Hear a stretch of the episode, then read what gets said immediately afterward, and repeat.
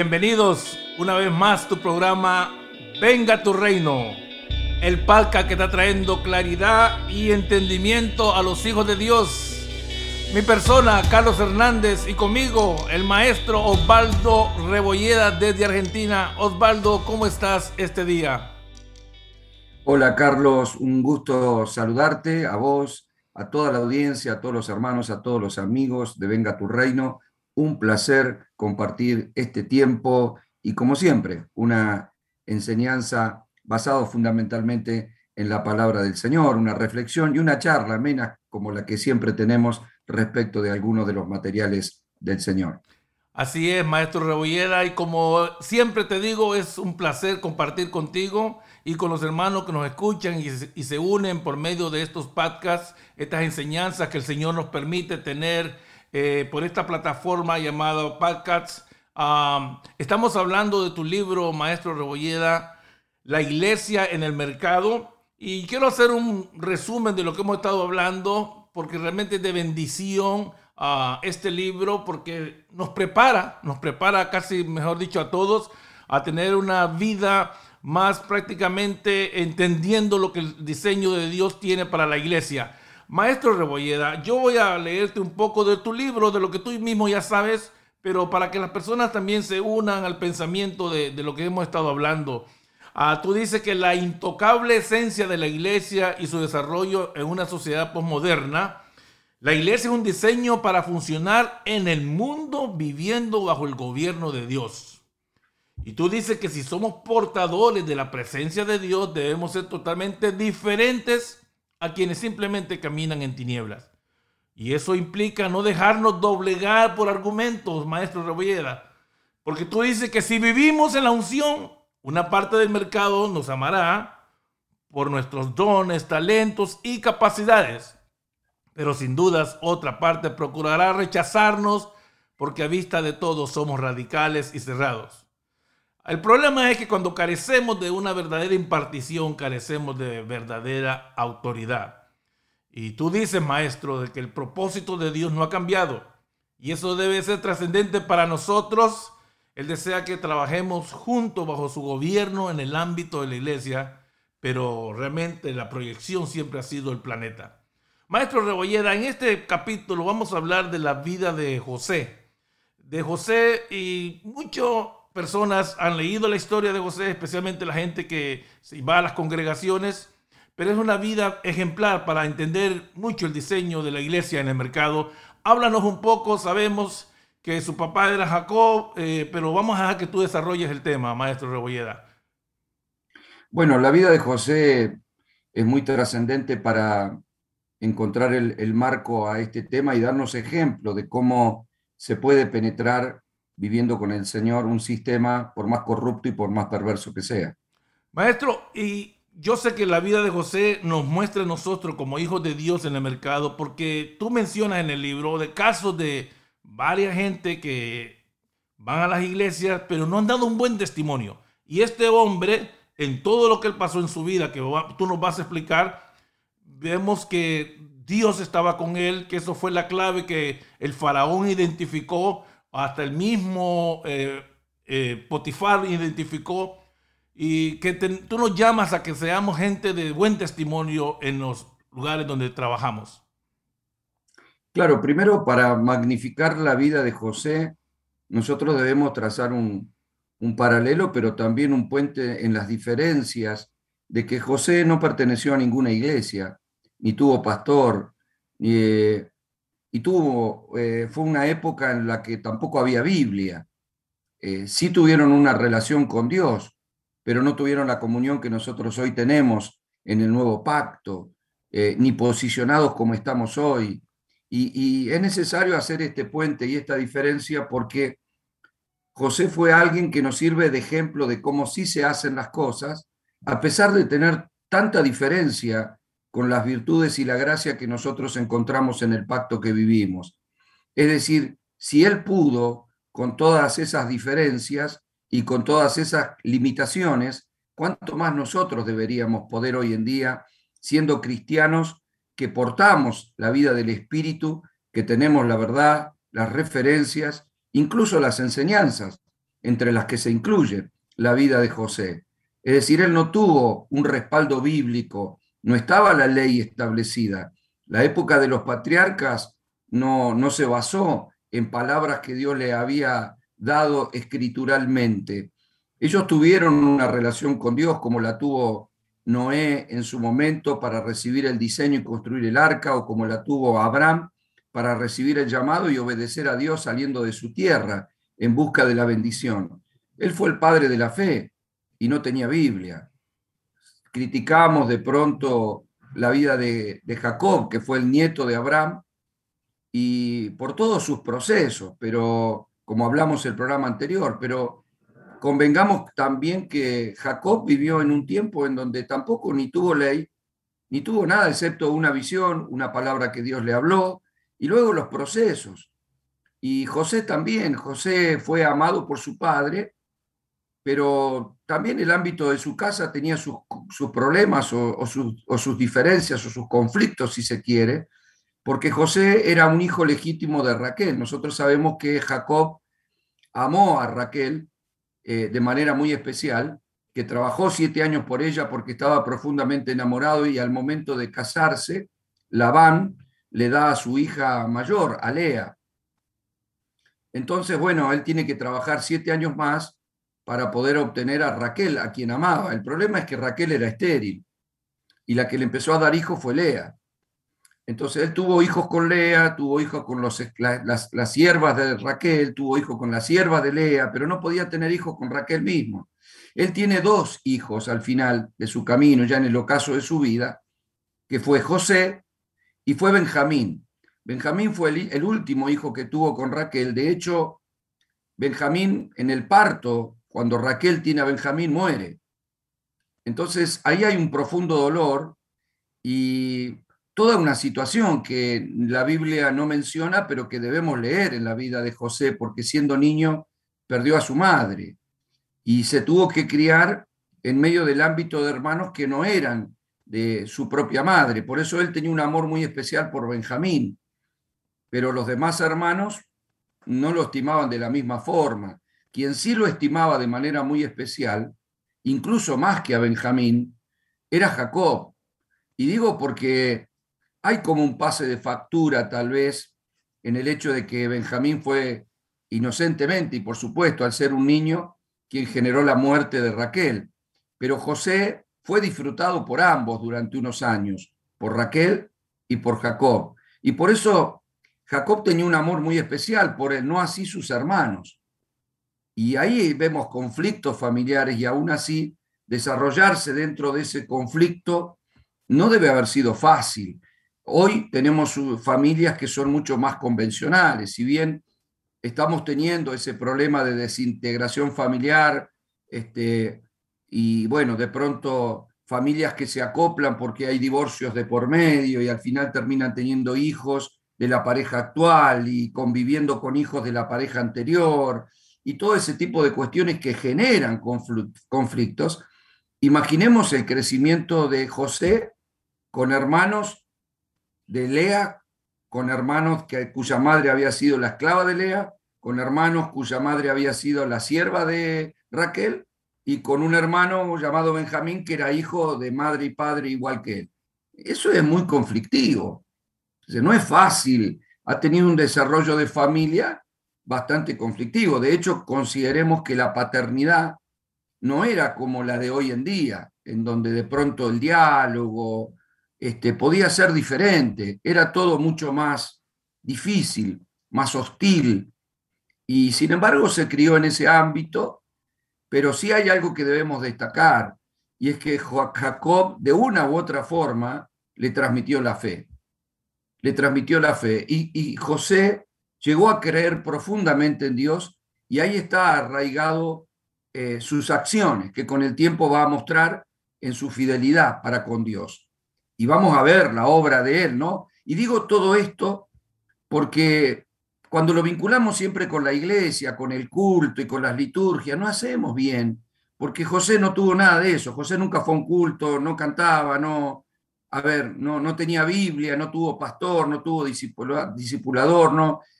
Y a veces nos olvidamos de eso.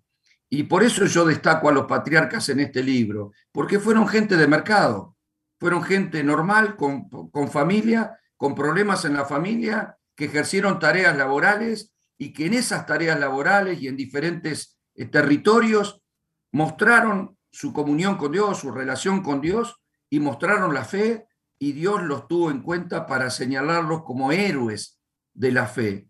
Y uno de esos grandes héroes, sin duda, fue José. Por eso creo que nos sirve la enseñanza y, hago este puente, ¿no? Porque los ejemplos que vamos a ver de la vida de José, si lo trasladamos a nuestra vida hoy como cristiano, y tendrían que ser un claro ejemplo de cómo se hace, eh, sobre todo con los beneficios de vivir en Cristo y tener el Espíritu Santo. Excelente, maestro Rebolleda. Y es, bueno lo que tú dices, pero el ejemplo de José, ¿cómo lo aplicaríamos nosotros? Porque él era un soñador, él tenía sueños, él tenía visiones, él tenía cosas muy... Eh, muy, muy dentro de él, que las expresaba, era una persona, pero esa situación de familia que tú dices, que posiblemente alguien se identifique, alguien que esté escuchando esto, porque había una separación entre los hermanos. Eh, él fue, una cosa es que seas esclavo, otra cosa que te vendan para ser esclavo de tu misma familia. Es una situación difícil, pero ¿qué es lo que lo sostiene a él en el seguir, en, el, en, esa, en esa vida que nosotros hemos leído en la Biblia? Pero ¿qué tú crees que es lo que lo sostiene a él entonces? Bueno, justamente creo que la impartición de su padre y ese sueño que él tiene, él tiene dos sueños en un momento que él cuenta ante sus hermanos y ante su padre. El primero tenía que ver con unos manojos que él decía que estaban trabajando en el campo y los manojos se inclinaban a él.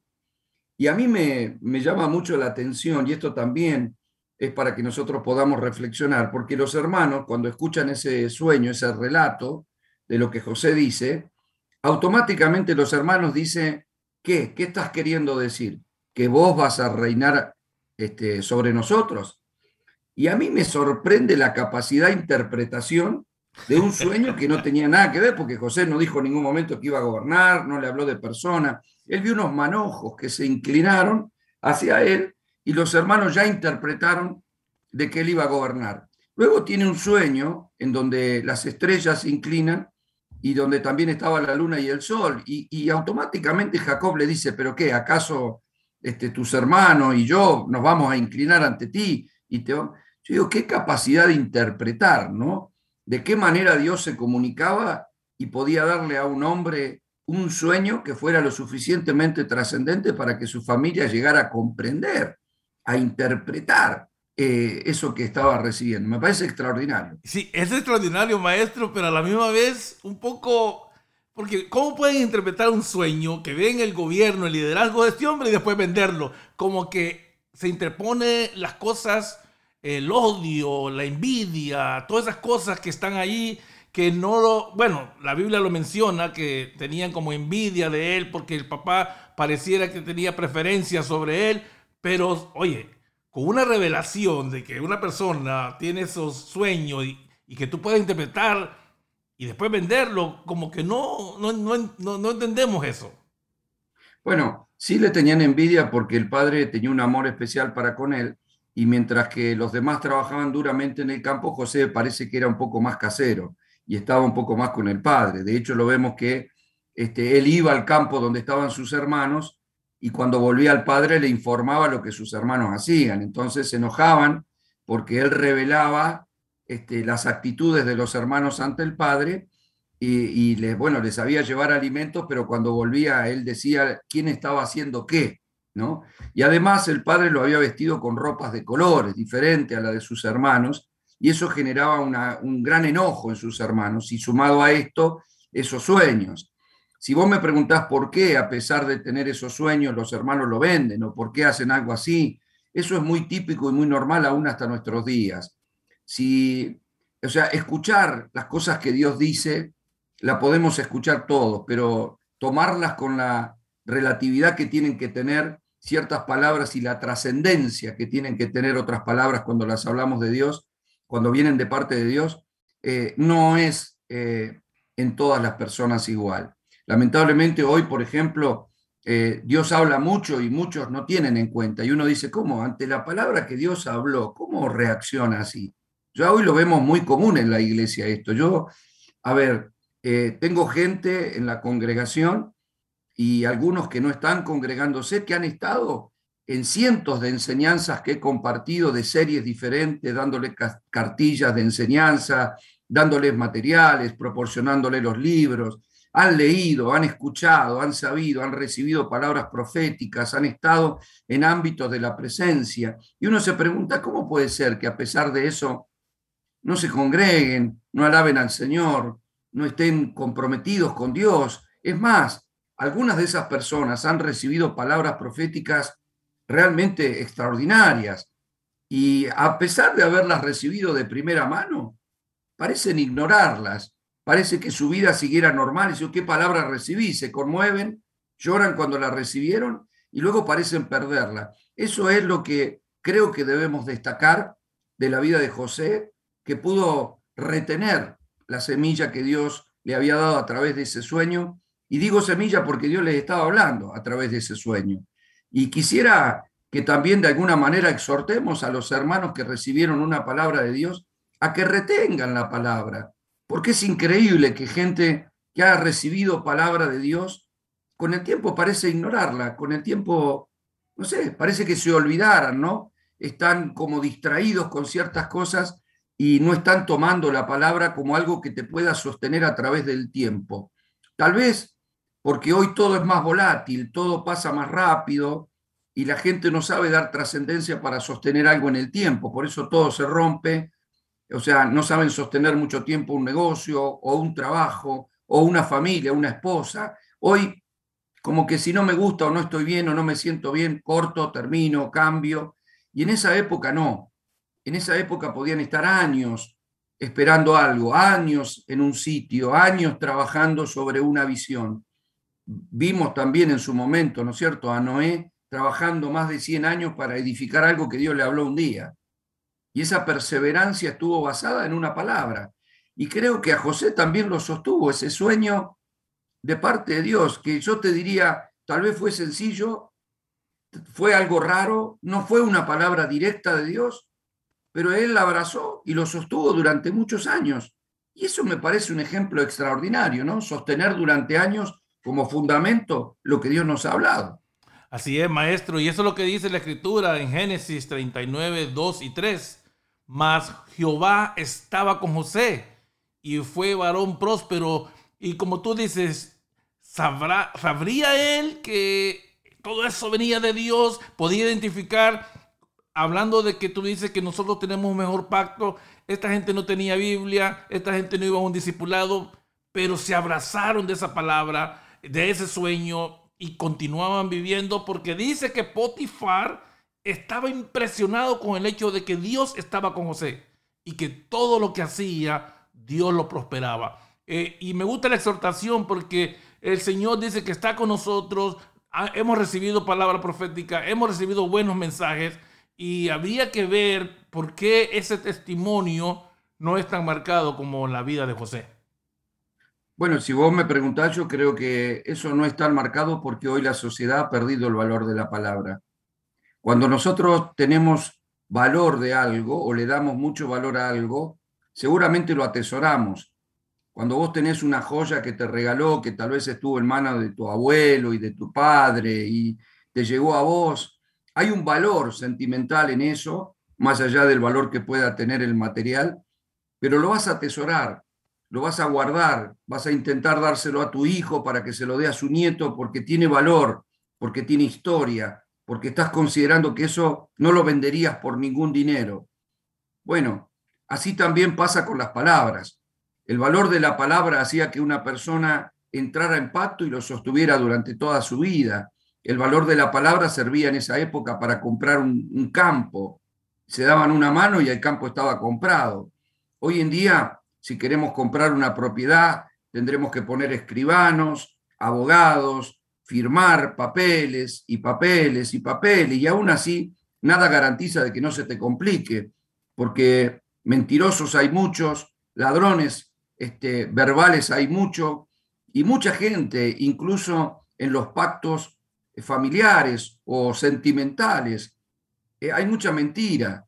Vemos de continuo gente que se casa y hace terribles fiestas y al poco tiempo están separados. Y todo ese pacto y todo eso que se dijeron y se prometieron quedó en la nada porque simplemente se borra con el codo lo que se escribe con la mano. No hay valor de la palabra hoy en la misma dimensión que en la época de José. Por eso también creo que es otro ejemplo que nosotros debemos tomar, el valor de la palabra. Porque si para mí la palabra que Dios me dio vale mucho, la voy a atesorar, no la voy a perder, no la voy a vender, no la voy a negociar y no voy a dejar que se escape de mi vida. Y creo que eso es bárbaro porque José se sostuvo en fortaleza basado y aferrado al valor que le daba a la palabra y a la presencia de Dios que estuvo con él. Que de hecho, te vuelvo a repetir, él no estaba con el Espíritu Santo dentro de él, pero sin duda Dios inclinó su corazón, Dios lo cubrió con su gracia y también lo hace con nosotros. Así que no tenemos excusa también para prevalecer aún en tiempos de dificultad. Así es, amado oyente, estás escuchando tu programa Venga tu Reino con el maestro Rebolleda del libro ah, La Iglesia en el Mercado. Ah, quiero decirte algo antes de partir al segundo bloque de este episodio, que la palabra, la presencia de Dios es lo que hizo la diferencia en la vida de José. Eso es lo que lo hizo a él encontrar gracia en situaciones como le podemos llamar a esta vida, la vida del cristiano en el mercado. Ah, Dice Maestro Rebolleda que ante los ojos de su patrón eso lo hizo a él como pasar de ser una persona regular a ser un gobernador. Y aquí dices tú en el libro que en el mercado de hoy los empleados sobran. Lo que falta son hombres y mujeres de Dios que puedan manifestar claramente su presencia con toda integridad. Claro, no quisiera, no quisiera saltear este, aquello que le dio una gran virtud para eso, que fue lo que vos mencionaste anteriormente, que es la venta de los hermanos. Es decir, los que están escuchando tal vez tengan conocimiento bíblico de la historia, algunos tal vez no tanto. Lo cierto es que debemos contar que José se fue al campo a ver a sus hermanos y a llevarle alimento, pero los hermanos le quitaron la ropa, esas ropas de colores, la tiñeron con sangre y se la dieron a su padre y a José lo tiraron en una cisterna vacía, una, una cisterna que no tenía agua, pero la idea era dejarlo morir. Se impuso la opinión de uno de los hermanos para que no lo dejaran morir y bueno, aceptaron los otros hermanos que estaban dispuestos a que José muera directamente y aceptaron al final el venderlo a una caravana de mercaderes que pasaba y esa caravana de mercaderes lo llevó como esclavo a Egipto y lo vendió a un oficial egipcio llamado Potifar, ¿no? ese que vos mencionás que era su patrón. Digo esto porque acá es donde tenemos que señalar nuevamente el corazón de un hombre que todavía joven es vendido cruelmente por sus hermanos y a pesar de su súplica, ver que lo venden como esclavo y de hombre libre o de joven libre, de, ser un joven eh, amado por su padre y atendido de manera especial por su padre, de pronto termina en una caravana tal vez con cadenas, aunque la Biblia no lo dice, pero lo llevaban como esclavo, eh, para venderlo, como si fuera un objeto, sabiendo que en esa época, cuando eso se hacía, era muy difícil conseguir la libertad. Tal vez ese movimiento hubiese sido un movimiento para la vida entera, porque en esa época no había ni la comunicación de hoy, ni, ni, servicios policiales que pudieran salir a buscar a un desaparecido ante la denuncia de su padre, eh, no, en esa época no había nada, te llevaba una caravana de, mercaderes y ¿cómo descubrir? ¿Cómo saber dónde está? ¿Quién podrá decir que vive o que no vive? Su padre recibir el tormento de que su hijo amado había muerto.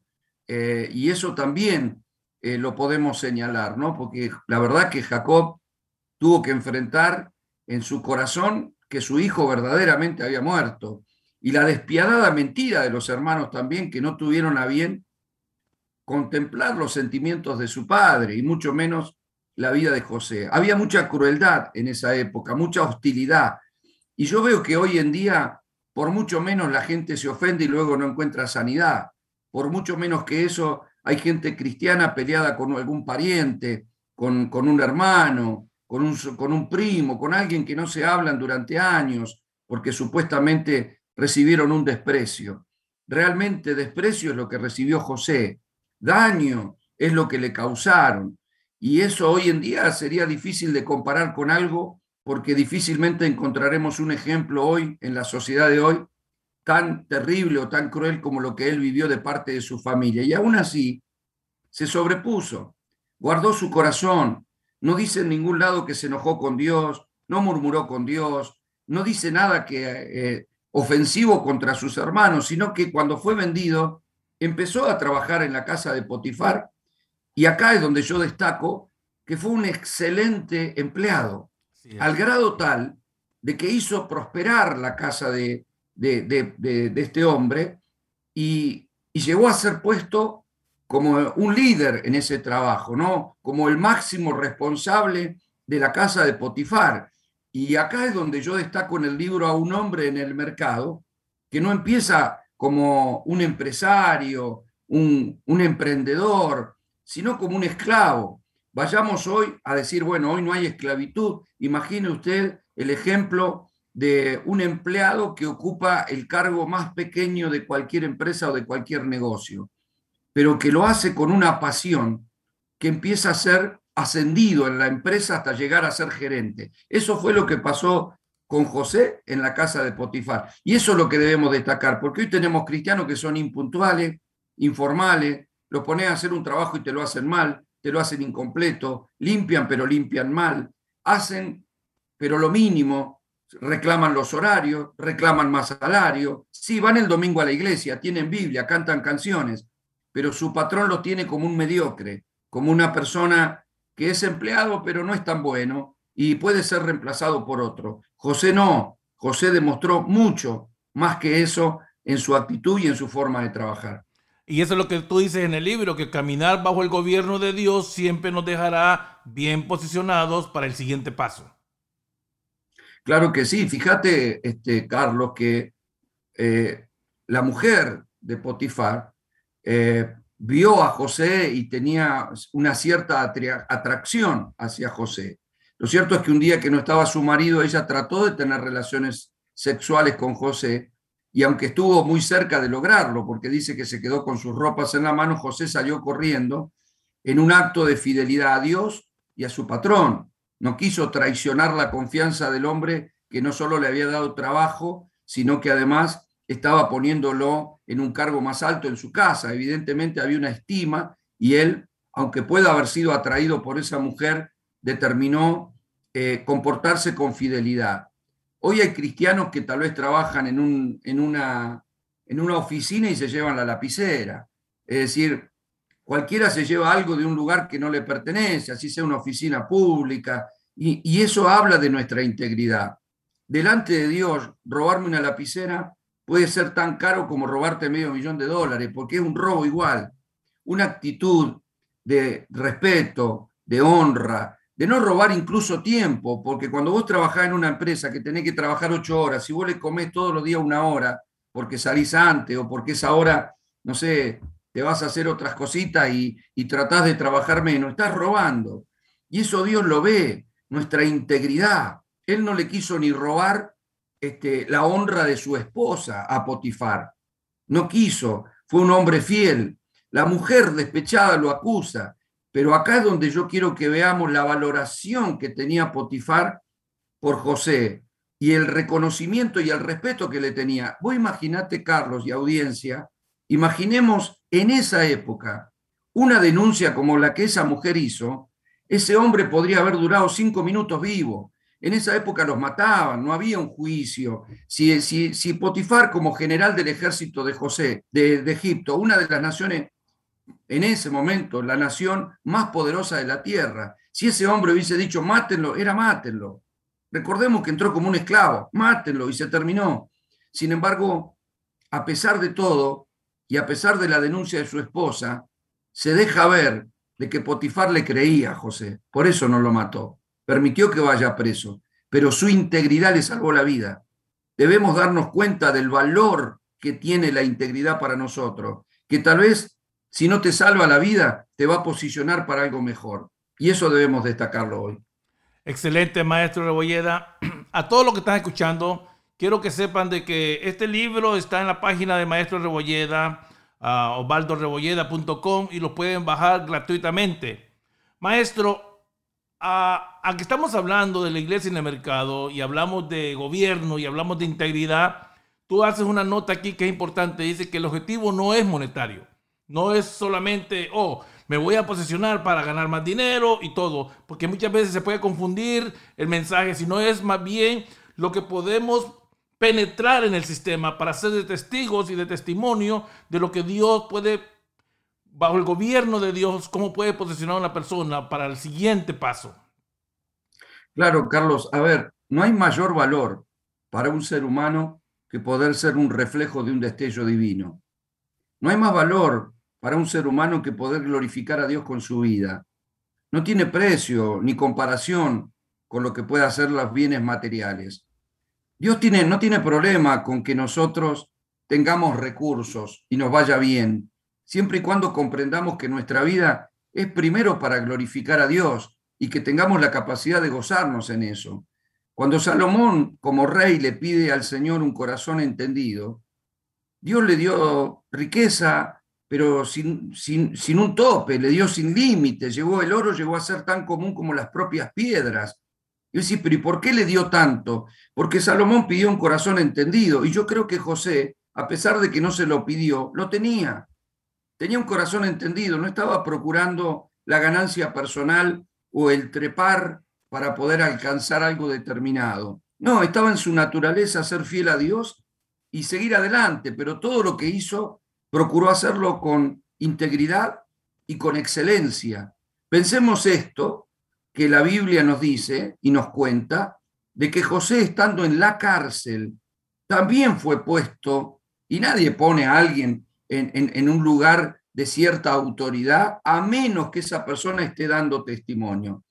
Indudablemente José, y aunque la Biblia no cuenta los detalles, también dio testimonio de su integridad en la cárcel porque fue posicionado y la Biblia dice algo que a mí me impacta y me conmueve y es que dice que la cárcel prosperó. Yo pregunto, ¿cómo puede prosperar una cárcel? O sea, se mejoró, no sé, pintó, arregló, eh, vino más gente, no lo, no lo sé, la Biblia no lo dice. Mejor alimentación, maestro, le dieron mejor alimentación también.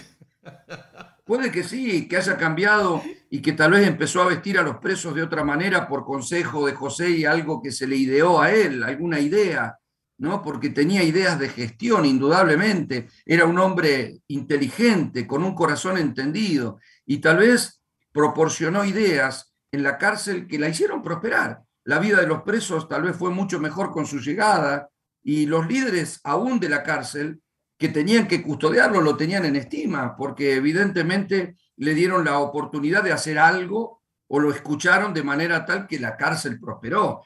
Y, eso, eso es mercado puro, es decir, un hombre que penetra una empresa que parece no tener ninguna proyección y de pronto prospera, porque la cárcel, ¿qué proyección tú puedes tener? Si vos haces prosperar una cárcel, podés hacer prosperar cualquier cosa. Así es, maestro. Pero tú también lo mencionas en el libro, dice que cuando somos gente de reino, no debemos quejarnos de la hostilidad del mercado. Si somos honestos y estamos glorificando a Dios, es muy probable que eso nos pase. Cualquiera, amado, cualquiera que sea la situación que debemos estar o atravesando, la gracia de Dios nos va a abrir puertas mayores. Eh, eso está en el libro del maestro Rebollera, porque tú dices que cada vez que el mercado registra un ungido inquebrantable, lo tiene que promocionar porque las oposiciones espirituales no pueden detener la admiración que genera un hombre o una mujer que sea gobernada por Dios. Claro, a ver, eh, como vos dijiste al principio, ¿no?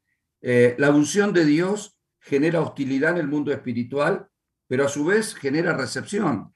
Es decir, cuando vos caminás ungido, la gente sabe que Dios está con vos. Y muchos quieren eso porque admiran lo que otros no pueden tener, que es el talento, los dones, las capacidades y la presencia misma del Señor de gente que te ve o gente que habla y que no puede explicar, pero sabe que sabe que tenés algo diferente. Y nosotros sabemos que eso diferente es la unción del Espíritu Santo en nosotros. Eso genera de por sí en algunos un choque. ¿Por qué? Porque muchas personas están bajo la influencia de Satanás y algunos están tomados por esa influencia. Los que están tomados por esa influencia no son ellos de manera personal los que sienten hostilidad o enojo hacia un ungido, sino el espíritu que opera dentro de sus vidas. Entonces hay una hostilidad y por otro lado hay un deseo y hay una recepción. Eso es constante, eso debemos entenderlo, que cuando nosotros trabajamos en algún lugar, vamos a recibir por un lado hostilidad y por el otro lado brazos abiertos, porque hay, eh, nos va a pasar lo mismo que a Jesús. Hay gente que a Jesús lo amaba profundamente, lo tenían como amigo, lo invitaban a comer, querían estar con él, lo buscaban por todos lados, mientras que por otro lado había un rechazo, había una hostilidad de religiosos, de gente que pensaba en matarlo, de gente que lo criticaba y de gente que lo acusaba. Siempre que un ungido camine, recibirá las dos cosas porque es portador de la luz. Y la luz le abre camino a los que quieren salir adelante y a su vez le molesta a los que están en la oscuridad y se sienten cómodos con la oscuridad. Maestro Rebolleda, te voy a compartir algo muy personal. Ahora, mientras estabas hablando, se me vino un pasaje bíblico donde dice que en el mundo vamos a tener aflicciones y posiblemente hay alguien escuchando y que este testimonio le sirva y que este pasaje bíblico y la vida de José le ayude, porque no importa cuán insignificante podamos sentirnos en algún momento. Y yo trabajé como por 20 años, maestro, después de que salí de la vida de, de nightclub, que yo trabajé por muchos años, en un lugar bien hostil, bastante fuerte. Pero algo que tú dices, dice que el Señor te puede sacar de una situación en un segundo. Eh, debemos de evitar las frustraciones porque eso evidencia muchas veces falta de fe y eso es lo que muchas veces nos cuesta. Y puede detenernos en una misma situación más de tiempo que debemos de haber estado. La realidad de la cosa es de que no estamos aquí, de que no vamos a pasar situaciones. Eh, hablando la verdad, eh, va a haber momentos que te puedas sentir así, amado oyente, te lo digo porque yo lo pasé y cualquier persona lo pudo haber pasado. Pero no soltemos esa palabra, no soltemos que Dios está con nosotros en cualquier situación que estamos viviendo. La vida de José nada más es una manera de ver que cuando Dios está contigo, Él te va a promocionar para el siguiente paso. ¿Así es, maestro, o no? Claro que sí, Carlos. Además, eh, una de las cuestiones que debemos valorar ante esto que vos planteás es mantener nuestro corazón sano porque Dios nos puede sacar de una situación de un, en un abrir y un cerrar de ojos, siempre y cuando le hayamos dado la lectura correcta a lo que estamos viviendo. El gran problema del pueblo hebreo cuando salió de la esclavitud de Egipto fue no poder salir de eso en 40 años. O sea, Dios los sacó de Egipto en un abrir y cerrar de ojos, pero no los pudo sacar del desierto porque vivían murmurando, vivían quejándose, no entendían, no le daban una lectura correcta a lo que les estaba pasando. Y yo veo que hoy en día cuando hay hermanos que de pronto tienen ciertas crisis en su vida y algunos problemas que los acechan y no logran salir de ahí, como puede ser no lograr despegar en su economía, en su negocio, en su trabajo, y sienten que están estancados, en lugar de murmurar tendrían que dar lectura, porque algunos no logran darle la lectura correcta. Y te voy a decir más, a José, a pesar de su integridad y a pesar eh, de todo, Dios trabajó en su corazón. No olvidemos que estando en la cárcel había un copero que había sido un copero del rey y un panadero que también era un panadero del reino. Ambos estaban presos en la cárcel. Ellos tuvieron sueños. El copero tuvo un sueño, el panadero tuvo un sueño, y ellos deseaban una interpretación para su sueño y no la encontraban. Y José les interpreta el sueño. Obviamente como resultado dio cosas muy diferentes. Al panadero le dijo que lo iban a matar y al copero le dijo que lo iban a restaurar en su cargo. Y le dijo al copero que cuando lo restauren en su cargo como copero del rey, no se olvide de él, que le había dado la interpretación de su sueño. Acá vemos algo que pasa casi desapercibido, pero que es fundamental para darnos una enseñanza. Conforme a la revelación y a la interpretación de José, al panadero lo mataron, y al copero lo restauraron en su cargo. Pero el copero se olvidó. Y diríamos, ¿por qué se olvidó si José le dijo que no se olvidara de él? Bueno, porque en un momento José pudo haber creído que fue él el que interpretó el sueño. Pasaron dos años más de cárcel. Y luego, cuando el faraón tiene un sueño y buscaba un intérprete, al copero se le recordó que el sueño de él había sido interpretado por un joven que estaba en la cárcel. Entonces se le ocurrió decirle a Faraón que en la cárcel había alguien que interpretaba sueños. Y volvieron a José y le dijeron, el faraón quiere verte porque tuvo un sueño y quiere que vos interpretes el sueño. Y José dice, yo no, el Señor interpreta los sueños. Y eso quiero que veamos el corazón de José. Porque dos años antes José le dijo al copero, no te olvides que yo interpreté tu sueño. Pero dos años más en ese lugar le hizo darse cuenta que no era él, sino el Señor. Y eso es lo que sirve en los procesos de la vida. A veces nos quedamos estancados porque pensamos que somos nosotros, que es nuestra fuerza, que es nuestra tarea, y murmuramos de por qué no interviene y no nos saca. Y a veces, más que Dios estar mirando la situación, está mirando nuestro corazón. Ahora, cuando aprendes cuando te humillás, cuando reconoces, entonces Dios dice, te saco, lo voy a sacar porque está listo. Está reconociendo que soy yo y no él. Maestro, y tú lo mencionas en el libro en una manera diferente, pero es el mismo pensamiento, la misma idea que hay personas, hay hermanos que han logrado excelentes oportunidades en su vida. Y sin embargo, al momento de emprenderlas se han olvidado que fue Dios. Y que Él fue el que les abrió las puertas pero se, se creyeron capaces de sí mismos y terminaron fracasando. Claro, y ahí está el asunto. Por eso Dios trata con nuestro corazón, porque si nos olvidamos de que nuestra vida es para la gloria de Dios, que Él pone en nosotros el querer como el hacer por su buena voluntad, como dice el libro de Filipenses 2.13, o de pronto como dice Hebreos capítulo 13, que Él es el que hará en nosotros lo que es agradable delante de Él por medio de Jesucristo. Si no entendemos que Dios es el soberano, que si tenemos una buena idea es porque nos vino de Dios, que si tenemos fuerza es porque nos vino de Dios, que si algo tenemos, sea don, talento, capacidad, es por la gracia divina de un Dios que nos posiciona. En el momento que nos olvidamos eso, vamos a pretender algo en favor nuestro y no para glorificar a Dios. Y eso significa que no estamos listos y podemos estar dos años más trabados en algo simplemente porque nuestro corazón no comprendió que la vida nuestra es y debe ser para la gloria de nuestro Señor. Faraón lo llama y José interpreta el sueño. Y ahí es donde Faraón se da cuenta de que no solamente José le pudo interpretar el sueño de las vacas flacas y de las vacas gordas, o al revés, mejor dicho, el sueño de las vacas gordas y luego las vacas flacas, sino que además se dio cuenta que Dios estaba con José. Por eso la Biblia dice, ¿a dónde encontraremos otro hombre que tenga el Espíritu de Dios como él? Y eso me parece extraordinario.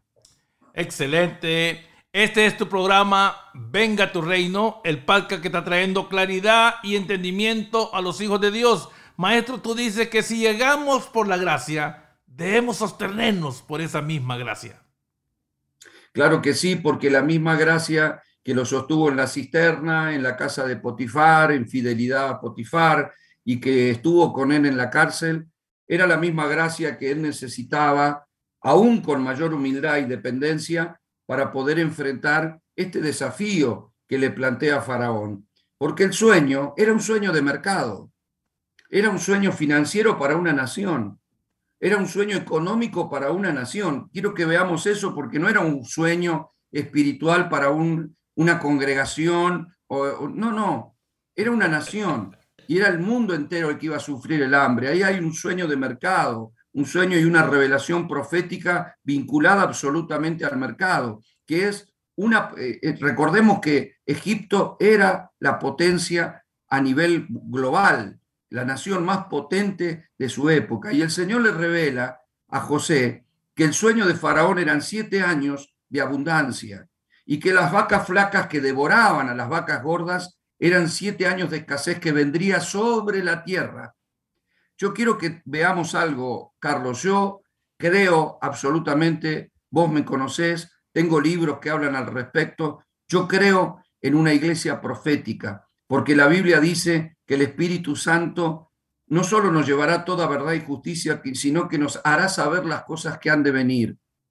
Hoy la iglesia ha hecho un recobro de la unción profética, pero en muchos lados no pudimos prevenir que en el mundo iba a haber una pandemia como la que estamos viviendo, como la que, bueno, en algunos lados está pasando y en otros lados todavía está pegando fuerte. Lo cierto es que como una iglesia no puede interpretar correctamente lo que se va a venir sobre el mundo. Y José, sin pastor, sin Biblia, reconoce un sueño profético y descubre que dentro de 14 años lo que va a pasar. O sea, el tipo se adelantó a los tiempos y él sabía lo que iba a pasar en el mundo. Es más, no solo sabía lo que iba a pasar en el mundo, sabía cómo gestionar una solución para que el mundo no muriera de hambre y para que la nación de Egipto saliera adelante.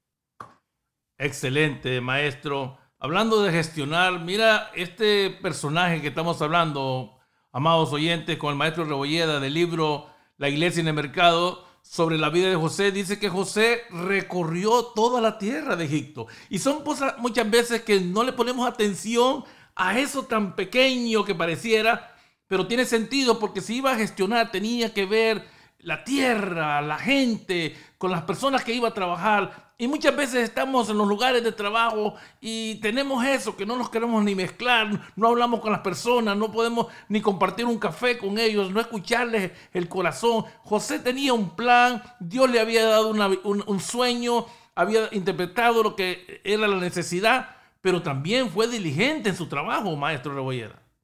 Claro que sí, yo creo que es lo que Faraón le dijo, ¿no? tener el Espíritu de Dios como ninguna otra persona, lo cual le garantizaba la sabiduría para gestionar.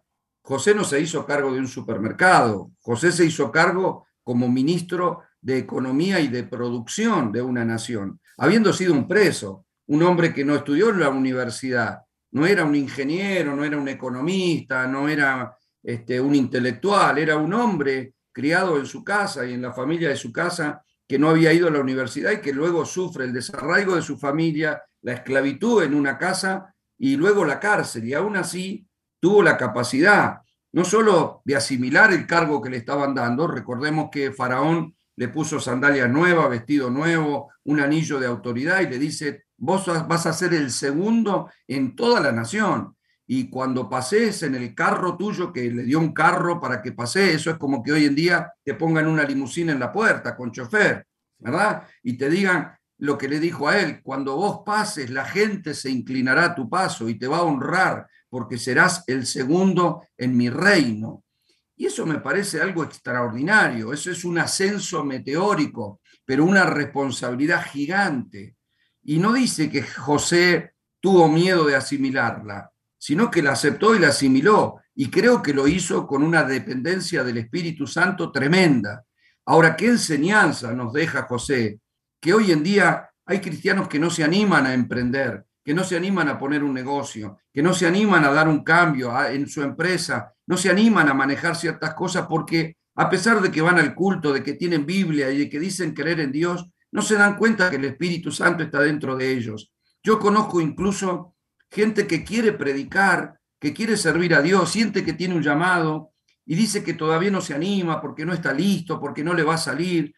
Y yo siempre les digo lo mismo, ¿y dónde está tu dependencia del Espíritu? Si el Espíritu no está pretendiendo que te salga, el Espíritu está pretendiendo que creas, porque si crees, Dios lo hará, lo hará con nuestra vida, nos dará sabiduría, nos dará capacidad, tendremos la palabra justa, tendremos la acción correcta, tendremos la idea que viene del cielo para tomar decisiones como gerentes de una empresa o posicionados en nuestro trabajo. Cuando el Espíritu de Dios está, no tenemos límite para poder desarrollar el potencial que está dentro nuestro, que no es nada más y nada menos que la presencia de Dios. Excelente, maestro Rebollela. tú hablas para ir terminando este episodio eh, cómo desarrolló el diseño que Dios le dio a él. Habla de los siete años de, abundancia y los siete años que iban a pasar.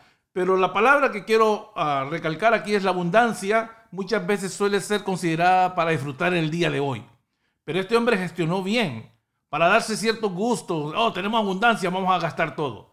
Pero los que actúan sin sabiduría no registran el mañana. Y es importante porque la clase pasada o el, el podcast pasado hablamos de cómo no administramos muy bien la finanza que el Señor nos da. Y esto puede ser una necedad y difícilmente hallaríamos un respaldo divino para nuestros placeres.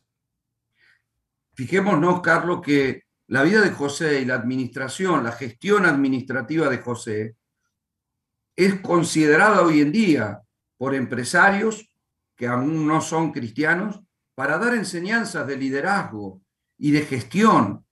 Lo que hizo para su época fue extraordinaria. Vuelvo a repetir, él gestionó una nación, el faraón le delegó toda su tarea y él entendió que lo primero que tenía que hacer era darle lectura a, la nación. Él sabía que venían siete años de abundancia y salió, como vos decís, a recorrer las tierras. En ese recorrer las tierras él vio con cuánta gente contaba, con cuántos carros contaba, cuál era el tamaño de los campos que tenían para cultivar, cuál era la semilla, la cantidad de semillas que tenían para poder sembrar, cuál era la siembra correcta. Y él, por ejemplo, se dio cuenta de que no había suficientes graneros y él pretendía ahorrar. Por lo tanto, empezó a, edificar graneros, sabiendo que él tenía que acopiar.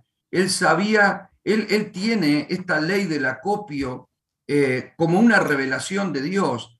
Y hoy nos damos cuenta que hay gente que si tiene un peso en esta sociedad de consumo, se lo gasta. Si tiene un dinero en esta sociedad de consumo, dice, bueno, este mes me sobró algo, me voy a comprar otro televisor o me voy a comprar un teléfono nuevo, me voy a comprar... Y la gente siempre busca gastar lo que tiene y no tiene previsión del mañana, no sabe acopiar. Muchos dicen que no pueden porque no ganan. Sin embargo, acá hay una gran enseñanza del pueblo judío. Al pueblo judío muchas veces lo tienen por tacaño o por egoísta. Hay chistes que se cuentan, cuentos que, que hacen reír respecto de que ellos eh, son duros para gastar el dinero. Y yo te voy a decir algo, si hay algo que tiene el pueblo de Israel, primero que es generoso para con Dios.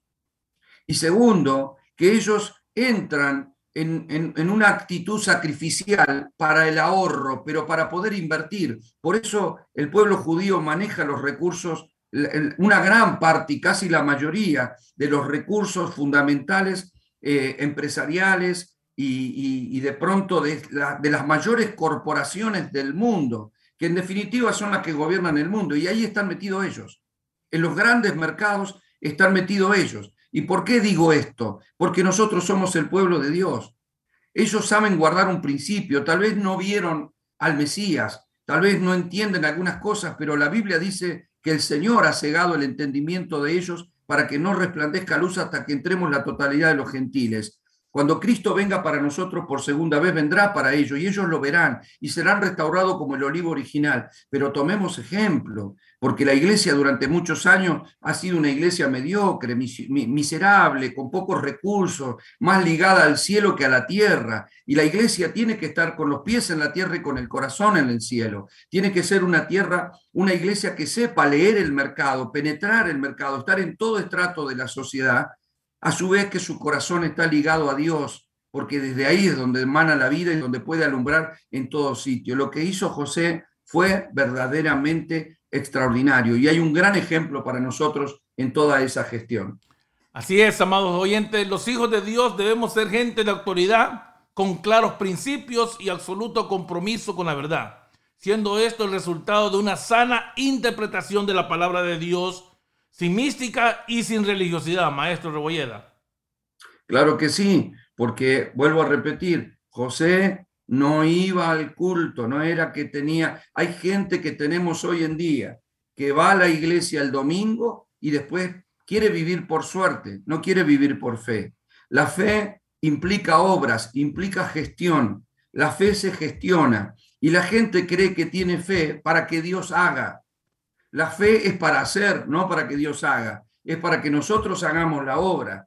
La fe no es para que Dios toque una circunstancia. La fe es para que nosotros toquemos guiados por el Señor. Es decir, el Espíritu de Dios obra en nosotros, dándonos la capacidad, la habilidad y el poder sobrenatural para gestionar, no para quedarnos sentados esperando que Dios haga algo. Nosotros hemos sido muy cómodos en ese aspecto. A veces las oraciones revelan el pedirle a Dios para que Dios haga esto y haga lo otro. Señor, haz acá, Señor, hace esto, Señor, hace lo otro, toca acá, toca allá, toca allá. Y Dios dice, Él nos mira y dice, pero si yo te puse a vos para que toque, te puse a Dios, a vos para que hagas, te puse a vos para que vayas, te puse a vos para que hables, te puse a vos para que seas un gestión, alguien que genera cambios, que gestiona cambios, en esta sociedad. Y nosotros ahí estamos, muy cómodos pidiendo a Dios que haga algo, oh, Señor, cambia esta sociedad. No, cambiemos esta sociedad, cambiemos los ámbitos, cambiemos la familia, cambiemos los negocios. Dios nos está dando la soberana oportunidad de glorificarlo a Él a través de nosotros. Lo vamos a ver obrar si estamos creyendo, pero la fe sin obras es muerta. Así es. Amados oyentes, llegamos al final. Acuérdate que el pacto que vivimos es mucho más excelente de lo que ha vivido José.